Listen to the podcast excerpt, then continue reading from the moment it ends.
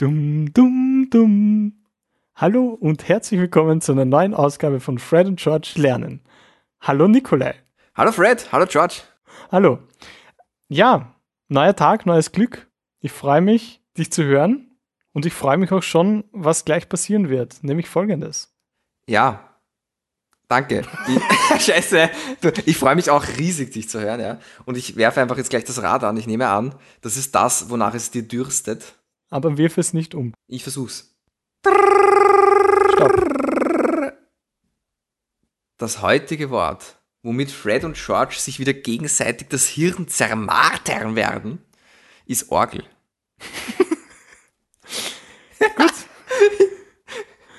Ein ganz schön orgels Thema. Wo, wo soll man dann nur beginnen? Mir pfeift es aus allen Ohren. Aber ich glaube, wir müssen jetzt wirklich alle Register ziehen. Ich glaube, du hast schon alle gezogen. Halt. Ich glaube, das ist es. Mehr gibt's dazu nicht zu sagen. Und ich, ich bin wieder wieder erstaunt, Fred, wie schnell du alle Sachen sozusagen rausholst, weil ein Wort ist ja wie ein Überraschungspot, ja. Du kannst daraus alle möglichen Hüte der Puns sozusagen, der Wortspiele ziehen. Und wir sind einfach mittlerweile schon so schnell einfach darin, dass ich immer wieder begeistert bin, ja. Ich sage mal, das ist auch der Riesenvorteil von Schubladen. Und das ist zumindest der positive Aspekt von vernetzten Schubladendenken, wie ich es nenne. Du öffnest eine und automatisch werden andere mitgeöffnet. Das ist wie bei einem Mischpult, wo man auch zum Beispiel verschiedene Fader aneinander koppeln kann. Mhm. Und ich glaube, das kann man gut üben, indem man diesen Podcast macht. also man öffnet eine Lade und es öffnen sich gleich einige andere auch. Und man muss dann nur noch rausnehmen, was da drin liegt. Du hast recht, ja. Zum Beispiel die Orgel.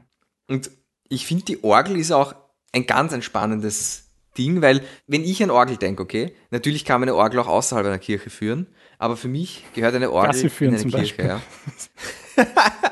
Damit es endlich sozusagen rausstaubt. Aber man darf auch nicht vergessen, manche Orgeln sind auch im, im, im Schiff vom fliegenden Holländer, also von der Flying Dutchman, nämlich im Besitz von David Jones, der dann immer traurige Melodien drauf spielt, aber auch erhabene Melodien. Ich finde, das ist das Schöne an der Orgel, dass man von ganz klein bis ganz groß gehen kann.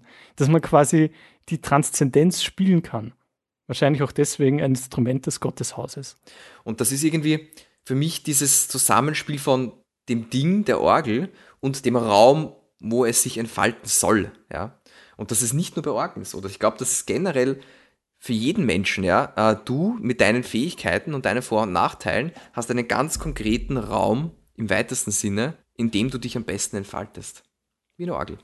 Genau, und ich glaube, das ist auch immer der perfekte Ort, um auf eine Tonalität zu gehen und einfach andere Personen mit anderen Klängen kennenzulernen. Aber ich glaube, ganz wichtig ist, um gut vorbereitet zu sein auf dieses Kennenlernen, ist, dass man sich vorher einfach mal gut die Ohren putzt und vor allem auch die Ohren schmiert, weil ich glaube, Ohren sind wie ein Gelenk. Also das, das kann man mal so stehen lassen. Ohren sind wie ein Gelenk. Und am besten schmiert man es, genau, mit dem Ohrgel. Das ist ein ganz neues Produkt am Markt. Schon Orson Welles hat es verwendet, der große Regisseur. Und Orlando Bloom nicht zu vergessen. Orlando Bloom zum Beispiel eben auch jemand, der auf der Flying Dutchman war und sogar David Jones beim Orgelspielen den Schlüssel gestohlen hat. Den Schlüssel zur Truhe, die David Jones Herz beinhaltet.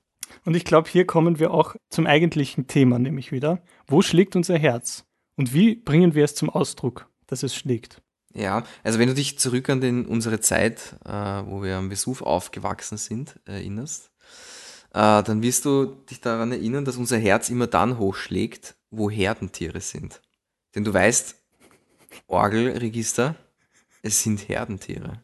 Ganz genau.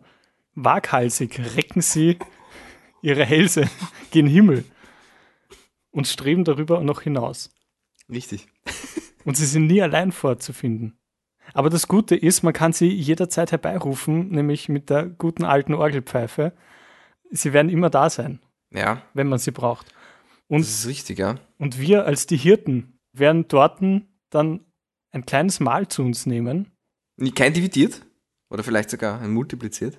Achso, das ist dasselbe wie mal. und dann werden wir nach Addition ziehen. Ja, und unsere Felder mit dem Subtraktor bestellen. Hui, ja, ganz genau.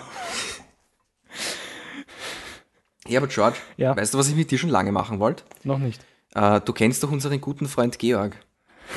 Und du weißt ja, es gibt verschiedene Bestattungsmöglichkeiten. Ja. Zum Beispiel lassen sich manche Leute einäschern. Aber was ich gerne machen würde, ich würde aus ihm gerne eine Orgel bauen. Eine G-Orgel. Oder eine Churchill.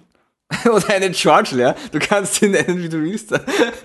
Aber das wäre doch der Hammer, oder? Dann könnten wir ihn immer zum Erklingen bringen, auch wenn er schon lange die Welt verlassen hat. Und genau dazu sind Orgeln ja da. Uh, da schließt sich der Kreis. Dinge wieder herzuholen, die uns vielleicht manchmal verlassen haben oder scheinen uns verlassen zu haben. Ich glaube, schöner und ätherischer kann.